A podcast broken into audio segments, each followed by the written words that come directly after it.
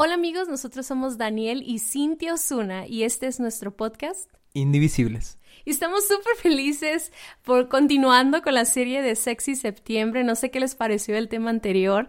La verdad es que nosotros estamos súper uh, comprometidos con todos ustedes para cada septiembre hablar de sexualidad. Y obviamente hablamos de sexualidad en otros uh, aspectos. Este, no sé, es, es un tema que sí tocamos recurrentemente, pero no tan enfocados como en septiembre. ¿Qué les ha estado pareciendo? Muchísimas gracias por el apoyo que nos dan compartiendo estos podcast con otros amigos, con otras parejas y otros matrimonios. Dani, ¿cómo te sientes con esta serie? No, me encanta, me encanta que es un tema que podemos hablar francamente y, y, que está trayendo pues libertad y está trayendo conocimiento a parejas que no saben dónde preguntar esta información. Digo, qué miedo preguntar algo en Google, ¿no? No sabes, no sabes lo que, los horrores que te van a salir, entonces... O cómo te van a identificar en Google. Ajá, o que te van a seguir saliendo comerciales, ahí te van a estar persiguiendo por todas tus redes sociales. Pero bueno, estamos hablando de Sexy September y el, lo que vamos a estar hablando el día de hoy es sexo en todas las temporadas. Antes de iniciar, te queremos pedir que por favor no permitas que orejitas pequeñitas estén escuchando este mensaje. Este mensaje es para adultos, en o sea, en adelante. Eh, obviamente enfocado a matrimonios, idealmente, pero sabemos que a lo mejor hay jóvenes adultos que ya están por casarse y bueno, tienen interés por este tema. Está bien, te va a funcionar. Pero si tienes 18, 19 años y ahorita ni no tienes ni planes de casarte, pues nada más vas a estar escuchando información un poquito prematuramente. Guarda el, guarda el capítulo para más adelante. Y la verdad es que este capítulo es muy especial para nosotros porque tenemos unos invitados de lujo. Son dos amigos, doctores, pero aparte que tienen un matrimonio increíble, son una familia preciosa, que es la famosa familia Pantoja de Tijuana, Baja California. Estará con nosotros el doctor Salvador y la doctora Dolores Pantoja platicando con nosotros, así que los invitamos a que disfruten, que aprendan y pongan en práctica todo lo que vamos a hablar. Así, así que adelante.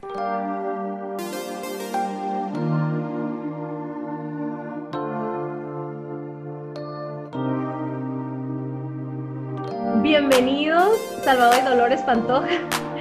¿Cómo están, hermosa familia que amamos tanto? Muy bien, emocionados por la invitación. Muchas gracias, eh, Dani y Cintia. Y bueno, pues aquí estamos listos para empezar en este tema tan emocionante. Ok, ¿están, listos? ¿Verdaderamente listos para la, no saben el bombardeo de pronto? bueno, semi listos. no, platíquenos un poquito eh, acerca de ustedes, cómo, este, cuántos años tienen de casados, cuántos hijos tienen y a qué se dedican. Bueno, tenemos 24 años de casados, tenemos tres hijos, eh, una hija de 23 años que precisamente el día de hoy cumplió 23 años. Eh, tenemos otra hija de 15 años y un hijo de 13 años. Eh, somos médicos de profesión los dos y sobre todo tenemos una etapa muy interesante de la vida, ¿no? Yo tengo 52 años y mi esposa no sé cuántos, ya se me olvidaron. Ahí no nos presentamos, eh, este, mi esposo, su nombre es Salvador, mi nombre es Dolores Pantoja, somos este, ahora sí que el matrimonio Pantoja Ramírez, ¿verdad? Este, y bueno, ya les platicó un poco de nuestra familia y pues qué bueno que no se metió en problemas con la edad. Oigan, y algo que sabemos de ustedes, ¿no? Nos ha tocado coincidir en algunos temas de matrimonios, en algunos eventos de matrimonios. Conocemos la pasión que tienen por, por ver matrimonios sanos, ¿no? Y ustedes, tengo entendido, nos platicaban que les ha tocado trabajar en consejería matrimonial y también dar seminarios donde se, se habla de sexualidad en, el matrimonio, ¿no? ¿Cuáles son los problemas más comunes que han visto en, en este tema de, de la sexualidad en el matrimonio? Pues eh, son, son varios. Eh, yo creo que uno de los, de los problemas que más hemos visto, eh, parece increíble que en este tiempo con tanta información, la falta ahora sí que de información sana acerca de, de ahora sí las relaciones dentro del matrimonio. Entonces, creo que todavía hay muchos tabús y hay mucha falta de información y es increíble que, aunque creo que ahorita eh, estamos dando luz a una nueva generación, una nueva generación que se prepara y eso me encanta, este, que se está preparando ahora sí que hasta como cuando se van a casar, eh, te voy a platicar algo así que tenemos una hija de 23 años y están por casarse y ellos estaban platicando con nosotros eh, que ellos les gustaría, aparte de sus pláticas prematrimoniales, también eh, tener unas pláticas sobre sexualidad en el matrimonio. O sea, qué importante. Yo creo que los problemas que se ven en la actualidad es la falta de información y bueno, pues esto trae repercusiones ahora sí que en una relación sana sexual. ¿Qué puedes agregar? Yo creo que muchas veces llegamos al matrimonio con expectativas muy diferentes y reales eh, creo que podemos eh, nosotros tener un poquito de orientación, de cuidado, cómo funcionamos como hombres, eh, cómo funciona nuestra mujer. definitivamente queremos nosotros como hombres siempre estar en la, en, la, llama, ¿no? como un cerillo ardiente, ¿no? Pero tenemos que muy pendientes de las necesidades, cómo enamorar a nuestra esposa, cómo, cómo llegar realmente eh, a cortejarla, cómo poder llevar una relación sana sin caer en situaciones de perversidad o, situaciones en las que ya se convierta en lujuria, ¿no? Entonces, debemos de conocernos, debemos platicar, debemos de haber comunicación, pero principalmente yo creo que tenemos que tener una orientación fundamentada en la palabra de Dios, ¿verdad? Con principios, con valores, con respeto. Yo creo que hay muchas cosas que nosotros como hombres tenemos que aprender y también transmitir a nuestra pareja, ¿no? ¿Quieres una buena relación? Enamórala, cortéjala. Buenísimo, sí, y, precisamente yo creo que por aquí va la necesidad, ¿no? ¿Por, ¿Por, qué los contactamos? Porque la falta de información balanceada, ¿no? Donde, donde sí necesitamos el aspecto médico, sí necesitamos el aspecto biológico, el anatómico, pero también en un contexto de, bíblico, ¿no? Del diseño de Dios para nuestra sexualidad personal y de pareja. Entonces, por eso es un gusto y un privilegio para nosotros tenerlos el día de hoy y que quisiéramos enfocar el tema en, las etapas que vive cada matrimonio en cuanto a su sexualidad o cómo cada etapa que vive impacta su sexualidad. Y quisiéramos empezar por la luna de miel. Y esta, ah, este, esta, estas, estos días, afortunadamente semanas fueran para, para algunos, pero para la mayoría es una semana, cuatro días, ¿no? Pero estos días o estos primeros meses de la relación donde tú tienes años teniendo unas expectativas altísimas, como la mencionabas, ¿no, Salvador? Este, unos, unos sueños grandísimos de cómo hacer, ya sea la mujer tiende al sueño romántico, súper, súper romantiquísimo así, de velas y todo, y el hombre tiene el sueño, o sea, quiere cumplir todas sus fantasías, quiere cumplir todas sus expectativas que ven pornografía y todo eso, pero ¿cómo, cómo, cómo impacta eh, la falta de información en esos primeros años de sexualidad, ¿no? En, la, la luna de miel. Fíjate que aquí será muy interesante conocer los ciclos el ciclo del hombre y el ciclo de la mujer. Normalmente el hombre tiene una excitación muy rápida. Vamos a ponerlo como si fuera un cerillo, ¿no? Que rápidamente llega al punto de excitación más alto y posteriormente viene una pequeña meseta y después de esa excitación viene una eyaculación y posteriormente disminuye su apetito sexual. En cambio, en la mujer, ella no le vamos a poner como un cerillo, le vamos a poner como un bulbo, de esos de las televisiones de hace muchos años, ¿no? Que tarda más tiempo en llegar ese, tiempo, ese momento de, de excitación, pero su meseta es más larga. Entonces, no podemos compaginar correctamente porque no conocemos y muchas veces el hombre tiene su placer más rápido que la mujer y no alcanzas a satisfacer a, su, a la mujer. Es decir, hay muchas mujeres que a pesar de muchos años de casada no han logrado tener un orgasmo, ¿verdad? ¿Por qué? Porque su hombre no la conoce, no es porque no la quiera o porque la utilice, sino que muchas veces el hombre no conoce cómo es la excitación de la mujer, cuánto es el tiempo que tarda y de esa manera nunca pueden llegar a que los dos vayan a, tener un placer al mismo tiempo. Entonces, el hombre se siente frustrado y más si ese hombre viene con antecedentes de masturbación, de pornografía, etcétera, etcétera, ¿no? Y, y la mujer se siente utilizada, ¿verdad? Y también no se siente como si el hombre realmente le estuviera eh, cortejando, ¿me entiendes? O sea, yo creo que hay muchas cosas que nosotros como hombres debemos hacer. Bueno, y retomando, por ejemplo, la pregunta que decías, o sea, ¿qué es lo que pasa en la luna de miel? O sea, cuando apenas están recién casados, pues que existe vergüenza, o sea, de repente todavía vienes con, con, muchos tabús, vienes con diferentes educaciones sexuales y también diferentes aperturas sexuales. O sea, porque son dos mundos en los que se crearon cada uno.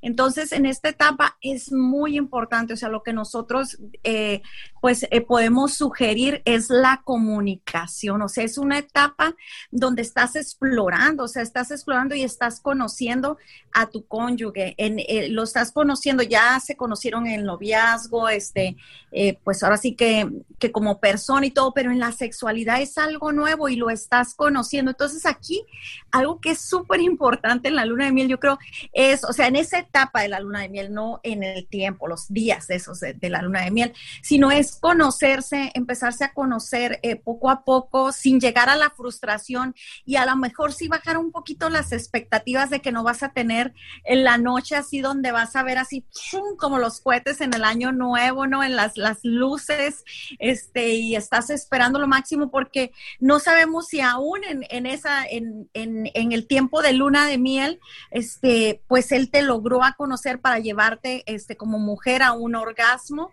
eh, porque el hombre va a llegar, el hombre va a llegar porque va a llegar. Facilotes los hombres.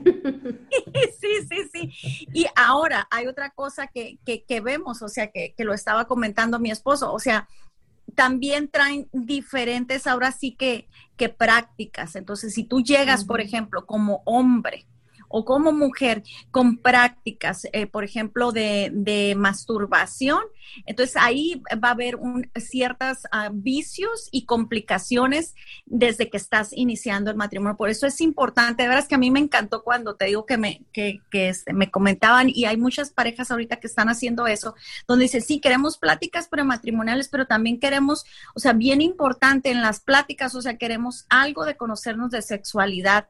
O sea, hasta yo creo que el hombre volverle a dar un repaso este, a, la, a la anatomía de la mujer. ¿Cómo le hago? O sea, ¿qué, se hace para poder, o sea, volver eh, educarnos? Bien importante. Porque a pesar de que, ajá, porque a pesar de que a veces eh, puede ser el caso de, prácticas o, traer algunos vicios del noviazgo o, del, o de noviazgos anteriores, también está el caso de las parejas que se han guardado totalmente, ¿no?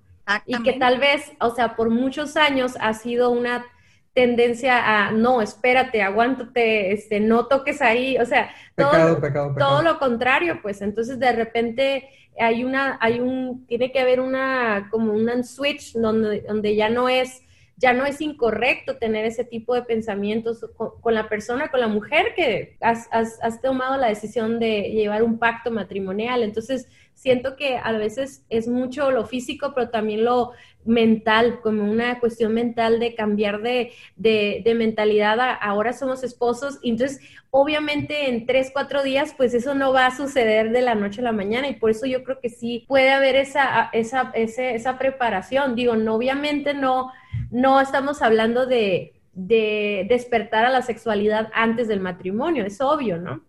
Entonces, ¿cuáles serían las maneras correctas de hacerlo sin llegar a, a, cometer algo antes de casarse? No sé si me explico. Yo creo que educándote, Cintia. O sea, yo vuelvo a lo mismo, educándote, o sea, educándote y conocer eh, tu mismo cuerpo. O sea, no quiere decir que tú te vayas a estar ahora sí que conociendo. Explorando, ajá educarte, o sea, educarte y saber que el hombre tiene determinadas eh, zonas erógenas, así como la mujer, y, y, y, sin tabú, porque sabes que la sexualidad, estamos de acuerdo, yo estoy segura que ustedes están de acuerdo con nosotros, o sea, es un regalo.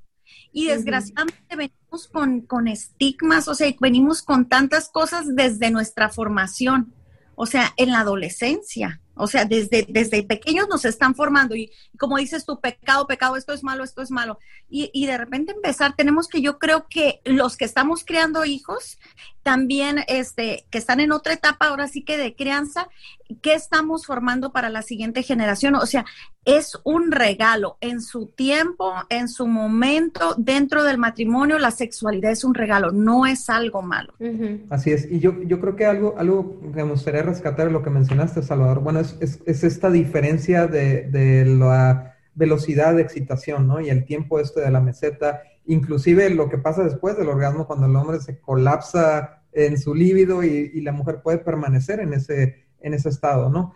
Entonces, el, yo lo que puedo ver es que para empatar estas dos formas de, de, ah, de, expresar la sexualidad, realmente el hombre tiene que morir a su egoísmo, ¿no? A ser el primero. Y lamentablemente la pornografía, la masturbación e inclusive experiencias sexuales pasadas pudieron, pudieron haber formado en él una mentalidad de yo primero, ¿no? Ya, ahora, lo mío, ¿no?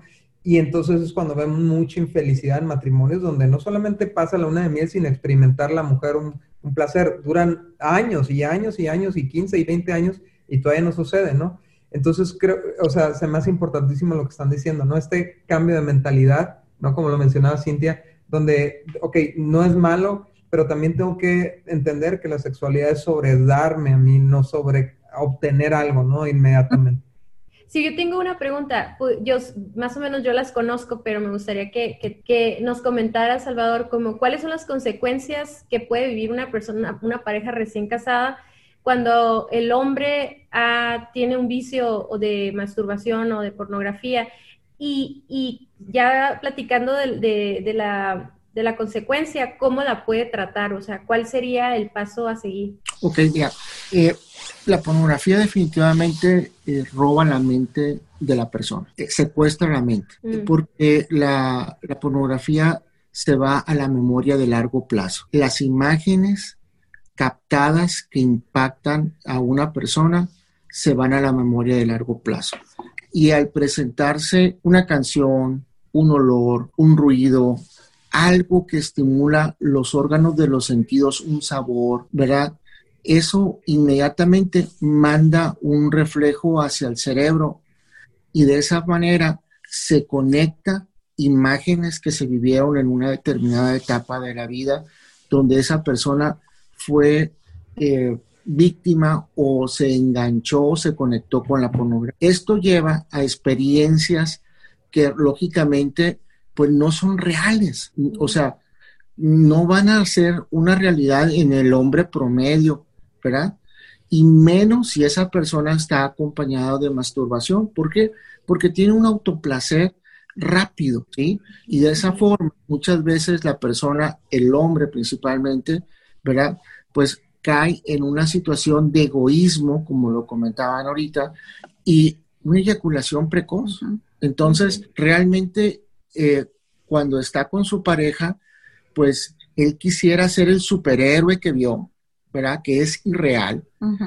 Y por lo tanto, lo único que va a suceder es que va a ser una mala relación, va a lastimar a su pareja y emocionalmente él se va a sentir insatisfecho, ¿verdad? Entonces, eso de que duró hora y media teniendo relaciones sexuales, pues discúlpame, no es así, ven a la realidad, pero es muy importante que nosotros eh, saber correctamente distinguir, estoy en una etapa diferente. Estoy con la mujer que amo, estoy con la mujer que quiero, con la mujer que voy a llevar toda mi vida y lógicamente vamos a ir aprendiendo lo, lo, que le gusta a ella, lo que es permitido para ella, lo que no es permitido, qué, qué cosas son correctas, qué no son correctas. Y, y sobre todo, ¿sabes qué? Lo más importante es decir, fui víctima de tal situación, empiezo a cambiar esa mente que en un momento dado estaba contaminada, porque por la palabra de Dios. Lo único que cambia que una persona deje de ver pornografía es cambiando esa imagen. Y, y parece, vas a decir, ¿cómo como médico dices esto? Es real, es real. Si tú cambias una imagen de impacto por otra imagen que sustituya eso, tarde o temprano, cambian las cosas. Claro. ¿Verdad? tú dices, ¿sabes qué? limpiará el joven su camino con guardar tu palabra, ¿no? Claro, su palabra, el cambiar eh, la forma de ver a las personas. Si, si tú veías a alguien y, te la comías viva cuando pasaba, volteate para otro lado. Mm. Cambia, cámbiale la pichada a tu cerebro. La renovación. Y renueva tu mente. Yo tengo otra pregunta. En el caso de la mujer, ahora, este, obviamente va a ser un proceso de conocimiento de yo yo yo cuando he platicado con, con, con parejas recién casadas les explico cómo no solamente es lo físico, no es solamente el hecho de estar y tener relaciones sexuales, simplemente el acoplamiento en todas las áreas, o sea, como matrimonio, regresas de la luna de miel y eh, la confianza que se está desarrollando y todo eso. Y pero llega un punto en el que ya tiene que empezarse a ver el resultado del placer de la mujer, ¿no? O sea, no sé cuánto tiempo se va a tardar, obviamente no van a ser años, tiene que ser tal vez, no sé, semanas, meses, ¿verdad? Depende de cada pareja, pero ¿en qué, en qué punto ya pudieran los dos eh, estar preguntándose, oye, hay algo que no está funcionando bien? O sea, que necesitamos buscar ayuda porque a lo mejor la mujer no está encontrando el placer, ¿no? En la relación sexual. Y obviamente yo creo que aplica lo mismo de los pensamientos, porque nosotras eh, somos muy atacadas con los pensamientos y tal vez eso, esos temores o tabús y cosas nos pueden estar impidiendo actuar en libertad en la relación sexual pero cuando podemos eh, pensar que es algo físico o algo que se pueda tratar o no sé, ¿qué, ¿qué, opinan acerca de ese punto? Es bien importante, Cintia, como volvemos al, al punto de la comunicación. Entonces, en, siempre estar al pendiente, me encantó lo que decía Dani, o sea, de estar al pendiente, o sea, de estar al pendiente de, tu pareja, o sea, estás dando, o sea, claro que vas a obtener satisfacción sexual tú, pero estás dando, ¿verdad? Y entonces vas a estar al, al pendiente, por ejemplo, como hombre, o sea, yo voy a hablarle ahora sí que eh, estar al pendiente, ok, ¿cómo te sentiste? Eh, creo que nosotros desde un principio teníamos ahora sí que, mucha apertura en ese aspecto, o sea, ¿cómo te estás sintiendo? ¿Cómo te estás sintiendo pues en, en, en, en, en, la relación, en la relación íntima, este, ¿te gustó, no te gustó? Entonces yo creo que el preguntarte y tener esos, esos diálogos de, hey, estás disfrutando la intimidad, o sea, eh, eh, cómo va, incluso hasta ver, por ejemplo, si hay dolor, o sea, porque hiciste, eh, comentabas tú y decías, ¿cuándo necesitas ayuda? Oye, llegaste a, este, estás teniendo ya estar al pendiente si, si tu pareja llegó al orgasmo. O sea, porque es increíble, pero hay, hemos, o sea, recibido, ahora sí que recibes a veces eh, parejas que tienen años, o sea, 15, 10 años y nunca han experimentado un orgasmo. O sea, que la mujer no ha llegado a un orgasmo. Entonces es importante, o sea, estás llegando a un orgasmo, este, ahora sí que, tomar esas etapas, ahora sí que de conquista, como decía mi esposo, o sea, preparas el ambiente y, darle el tiempo a la relación para que puedan llegar los dos a ese clímax, a ese orgasmo.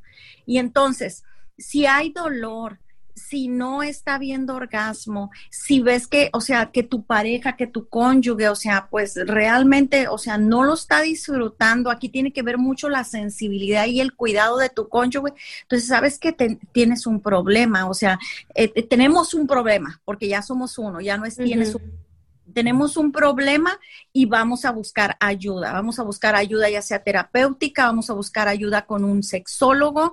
Eh, ¿Por qué terapéutica? Porque a veces, por ejemplo, parejas o, si alguno de los cónyuges en, alguna etapa eh, de su vida, por ejemplo, si la mujer eh, tuvo abuso sexual, ¿verdad? Tuvo un abuso sexual, una mala experiencia, ¿qué es lo que va a pasar? Que inmediatamente la, la, la, la, mujer va a estar bloqueada, va a ser muy difícil que llegue a un orgasmo, este, de hecho hasta eh, puede estar muy cohibida en, en, en el juego, en, en, las caricias, o sea, ¿por qué? Porque, porque la piel tiene, tiene, tiene memoria y entonces el, el acto sexual en sí le puede traer memorias y conectarlas con ese tipo de abuso. Entonces, o sea, hablar con tu pareja, oye, ¿tienes algún problema ah, anteriormente que te haya, que te haya, ahora sí que causado problemas? Como dices tú, estamos esperando que se guardaron, pero ¿estás de acuerdo?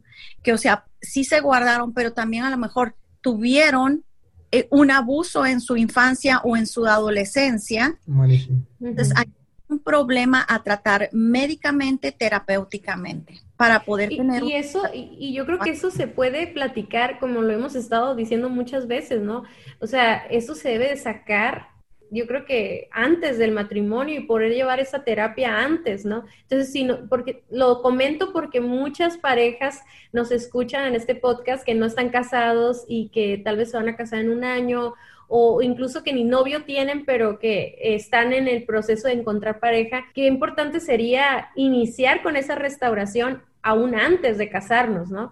Pero sí, ir juntos a terapia sería la, solución. Eh, así, hablando puntualmente de, cuánto tiempo debería esperar una pareja, o sea, hay, un proceso de conocimiento, lo que estamos concluyendo, donde, ok, nos informamos, experimentamos entre nosotros de esta manera tan, tan increíble que Dios nos permite, ¿no? De, en la intimidad, donde el hombre y la mujer están desnudos y no deberían de sentir vergüenza, ¿no? O sea, y, y, y, empieza este proceso de conocimiento, pero si no vemos ese resultado, el resultado deseado, ¿no? Que aparte de que tenemos de disfrutar el proceso, también buscamos un fin, ¿no? Este, y si no, si no logra la pareja conseguir el, orgasmo en ambos, ¿en cuánto tiempo, o sea, les parece a ustedes que sería bueno que buscaran ayuda externa? ¿Unos seis meses? Mira, yo creo que aquí lo importante es prácticamente la comunicación. O sea, si tú como hombre juegas el papel del supermacho, y no eres realmente sensible a la necesidad o te das cuenta que no estás logrando satisfacer a tu mujer o en su defecto tú no tienes una adecuada eyaculación o no te sientes a gusto o correcto, entonces yo creo que entre más tiempo dejes pasar, el problema se va, se va a convertir en una situación de complicidad. Ella no dice para no hacerlo sentir mal porque entonces la hombría se viene abajo. Y él no dice nada porque se siente incómodo y no sabe cómo satisfacer a su esposa. Entonces, aquí es muy importante que no solamente el aspecto psicológico, ¿no? sino el aspecto médico. Puede haber algún trastorno a nivel testicular o a nivel de los riñones, en las glándulas suprarrenales. Aquellas situaciones médicas que disminuyen los niveles de testosterona en el hombre van a ocasionar que lógicamente la producción de espermatozoides, del líbido, del deseo sexual sean menores.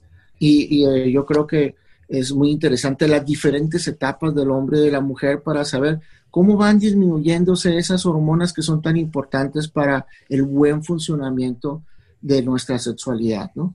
Oh, la pregunta, yo diría el tiempo que tú dijiste, este, Dani, eh, definitivamente seis meses, porque en el primer, o sea, no, no es así como literal cuatro o seis meses, pero sí durante el primer año de matrimonio, porque en el primer año de matrimonio es donde te estás conociendo. O sea, entonces no dejar pasar, o sea, después de 15 años voy y checo que algo no es. no, mucho tiempo perdido primera. Ah, si una, pareja se va a casar el próximo mes, este, ¿qué recomendaciones les hacen aparte de toda la educación y todo eso? Yo recuerdo mucho que, que una doctora amiga mía cuando yo me iba a casar, este, me hizo la recomendación de tomarme una copa de vino o una copa de, como para que fuera un relajante muscular. Este, eh, también me recomendó que comprara un lubricante para que no batalláramos tanto, pero alguna otra recomendación que ustedes pueden hacer como para un tip que le puedan dar a los jóvenes. Pues esas recomendaciones están muy buenas. O sea, es eh, el lubricante definitivamente. ¿Por qué? Porque pues este hay, hay ahora sí que estrechez y para, para poder facilitar y no causar dolor. Y bueno, pues a lo mejor, como dices tú, el vinito y, y comunicarse y relajarse, tratar de disfrutar. O sea, de disfrutar. Y sabes qué? Como, o sea, llegar a esa, ahora sí que comunicación y, intimidad, o sea, también como, hey, no pasa nada, o sea, vamos a estar bien, o sea, no pasa nada si, si no funciona en la primera noche, o sea, hacer sentir segura a tu pareja. Wow, yo creo que esto va a ayudar. Salvador, ah, Salvador quiere decir algo. Como dice mi esposa, ¿no? Mira, definitivamente yo creo que una buena orientación, una buena plática como pareja, pero principalmente un conocimiento de la sexualidad. O sea, ¿para qué un lubricante si la mujer tiene un lubricante natural? Aprende a saber cuáles son sus zonas en las que se va a lubricar, ¿verdad? Conoce dónde está localizado el clítoris. No pasa nada, o sea, tiene su nombre. ¿Cómo puedes excitar a la mujer? Pues ahí tienes que aprender a que no vas a llegar como todo buen de este macho que quieres que en ese momento y porque ya llegué, ¿no? Enamora durante el día. Háblale por teléfono, mándale un mensajito, cómprale algo, ¿verdad? Y, ve haciendo tu labor, ¿no? Llévale flores, etcétera, ¿no? Y, ya cuando llegue el momento, bueno, pues no pongas alabanzas, ¿verdad?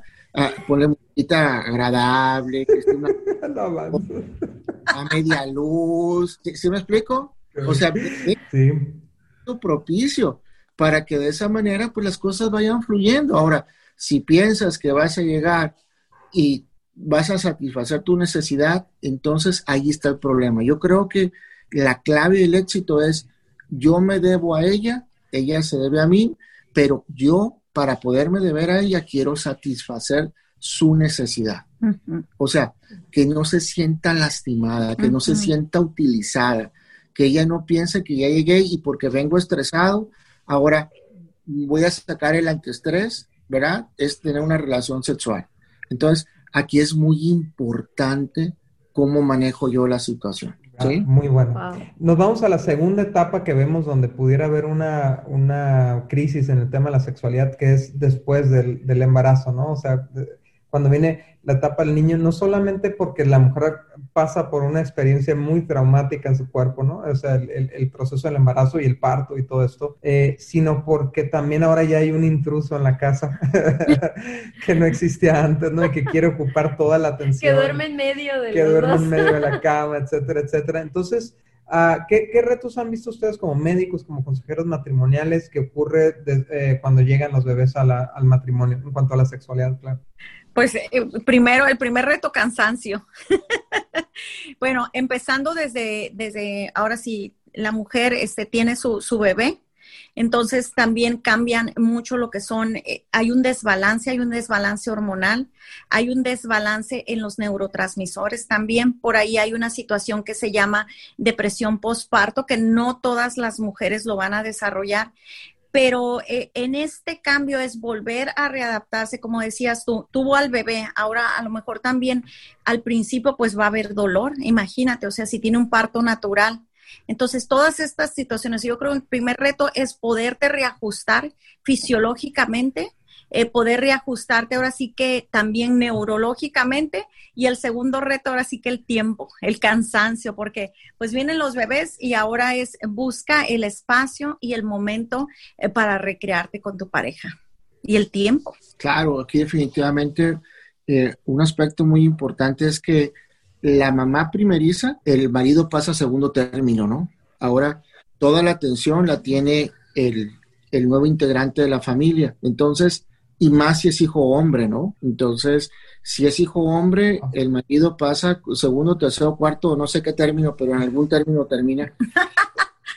De tal manera que el, marido se siente desplazado, la mujer está cansada, el marido está enojado, lógicamente ya no es lo mismo ser tres que dos, ¿verdad? Ahora te desvelas, ahora son una serie de situaciones que van a ocasionar que tus niveles, ¿verdad? De estrés aumenten y al estar más estresado se produce mayor cantidad de cortisol. Y eso va a ocasionar que tus niveles de testosterona se disminuyan y por lo tanto te disminuye la libido, tanto en el hombre como en la mujer, porque las mujeres también producen testosterona en sus ovarios, mínima cantidad, pero también la producen.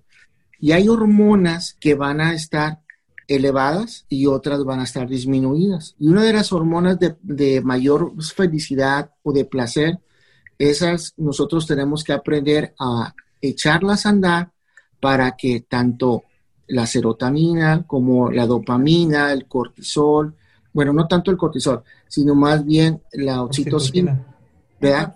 Y la endorfina sean las que vuelvan otra vez a reactivar esto, ¿no? Entonces, es muy importante saber qué hacer después de que nuestra esposa tiene un hijo. ¿Sí? bueno, situación. Muy bien. Eh, fíjense que algo que hemos escuchado mucho de, matrimonios que han tenido bebés, sobre todo de la mamá, ¿no? Que dice que, que tiene hijos chiquitos que están encima de ella todo el tiempo, ya sea porque amamanta o ya sea porque, bueno, ya así son los chiquitos, ¿no? Encima de la mamá físicamente, ¿no? Entonces que está tan harta de que la estén tocando todo el tiempo que no quiere que la toque su esposa, ¿no? Es como que otras manos más que quieren estar encima de mí, ¿no? Entonces, eh, tú hablaste algo muy interesante, el estrés produce cortisona, la cortisona le da para abajo al, al, líbido, ¿no?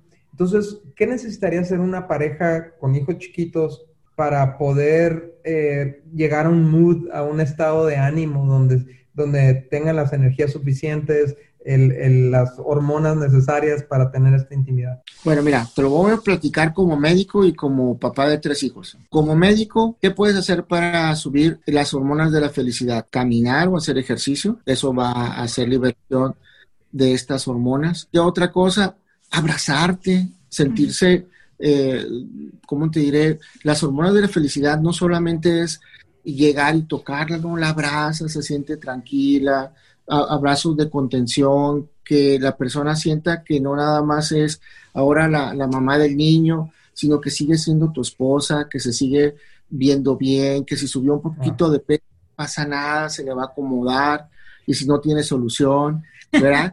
o sea, todo tiene solución.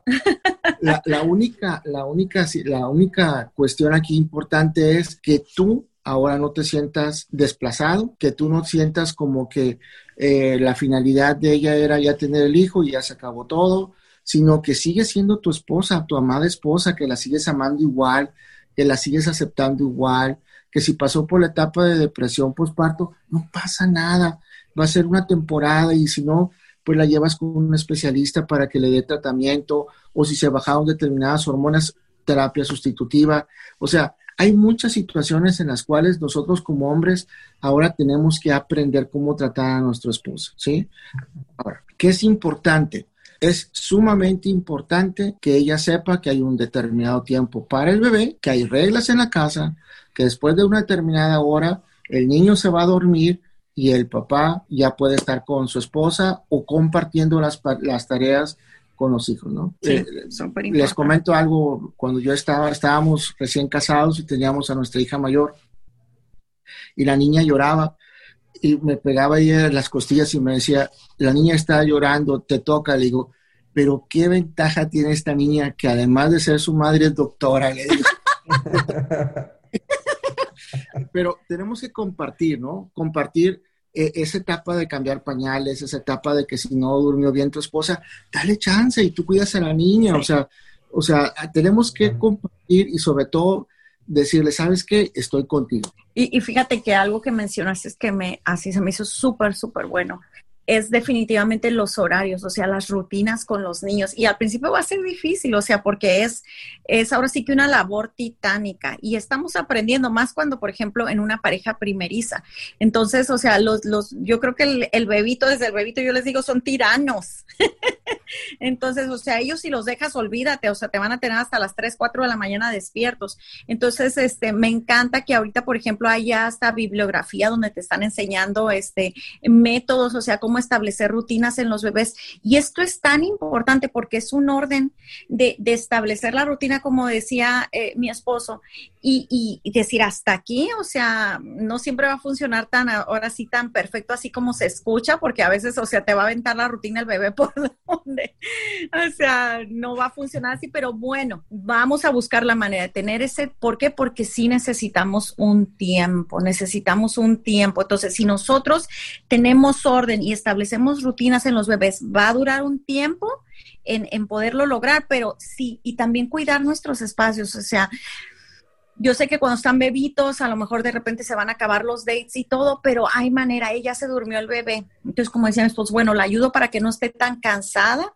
A lo mejor este, vemos la manera y, tenemos nuestros, ahora sí que esos espacios donde nos podamos recrear el uno al otro, alimentar. Muy bueno. Muy buena, sí, inclusive ya, ya cierta, ah, lo escucho, lo escucho, doctor. Sí, o sea, hay que invertirle la alegría del hogar, hay que, hay que, si se puede, tenerle ayuda a la esposa, ¿no? E, eso es la mejor inversión que puedes hacer.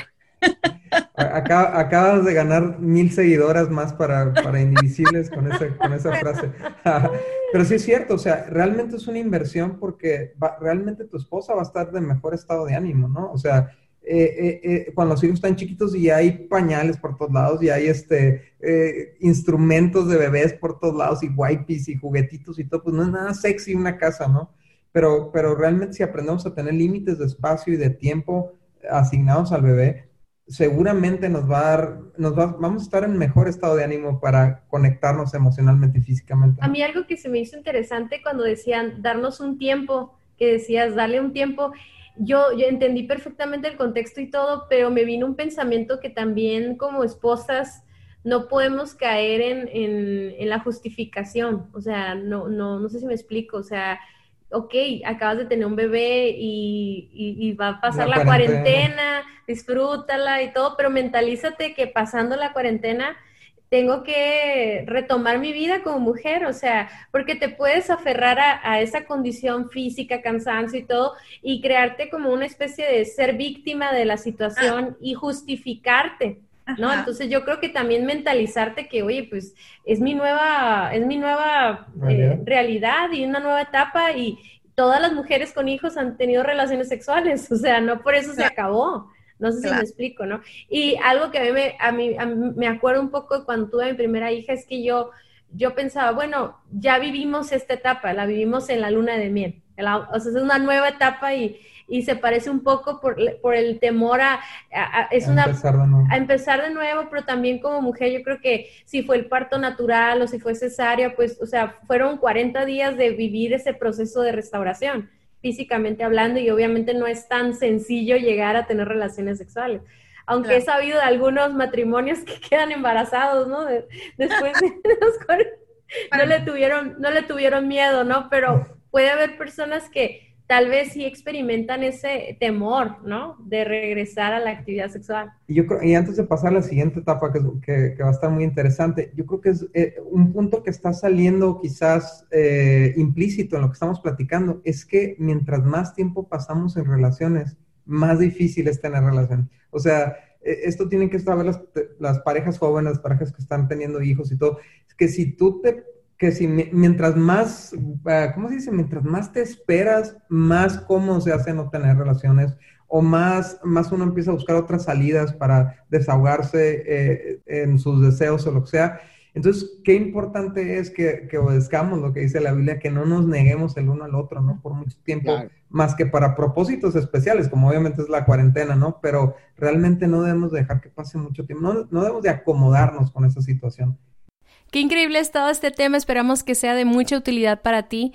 Y la verdad fue una plática tan extensa que la hemos partido en dos partes, así que la segunda parte espérala la próxima semana, vamos a estar hablando acerca de los 40 o ya un matrimonio más consolidado de 20 años y vamos a estar hablando también de eso, los años posteriores también a esos, ¿verdad, Dani? Sí, entonces no te vayas a perder el próximo capítulo, pero por favor ayúdanos a compartirlo, que más parejas, sobre todo las parejas jóvenes, que es especialmente dedicado este capítulo para ellos, eh, lo escuchen. Y el próximo capítulo vamos a hablar de, de las próximas temporadas, como decía Cintia, entonces no se lo vayan a perder. Les queremos recordar que tenemos una página de internet que es vivoalternativo.com y estamos subiendo mucho contenido para hombres, para mujeres, para matrimonios, para noviazgos, para padres. Es un contenido que nosotros creamos para que puedas tener una vida alternativa. Así que entra a nuestra página vivoalternativo.com. Ahí también puedes encontrar nuestros libros y escuchar todos estos podcasts y compartirlos con tus amigos. Así que hasta la próxima.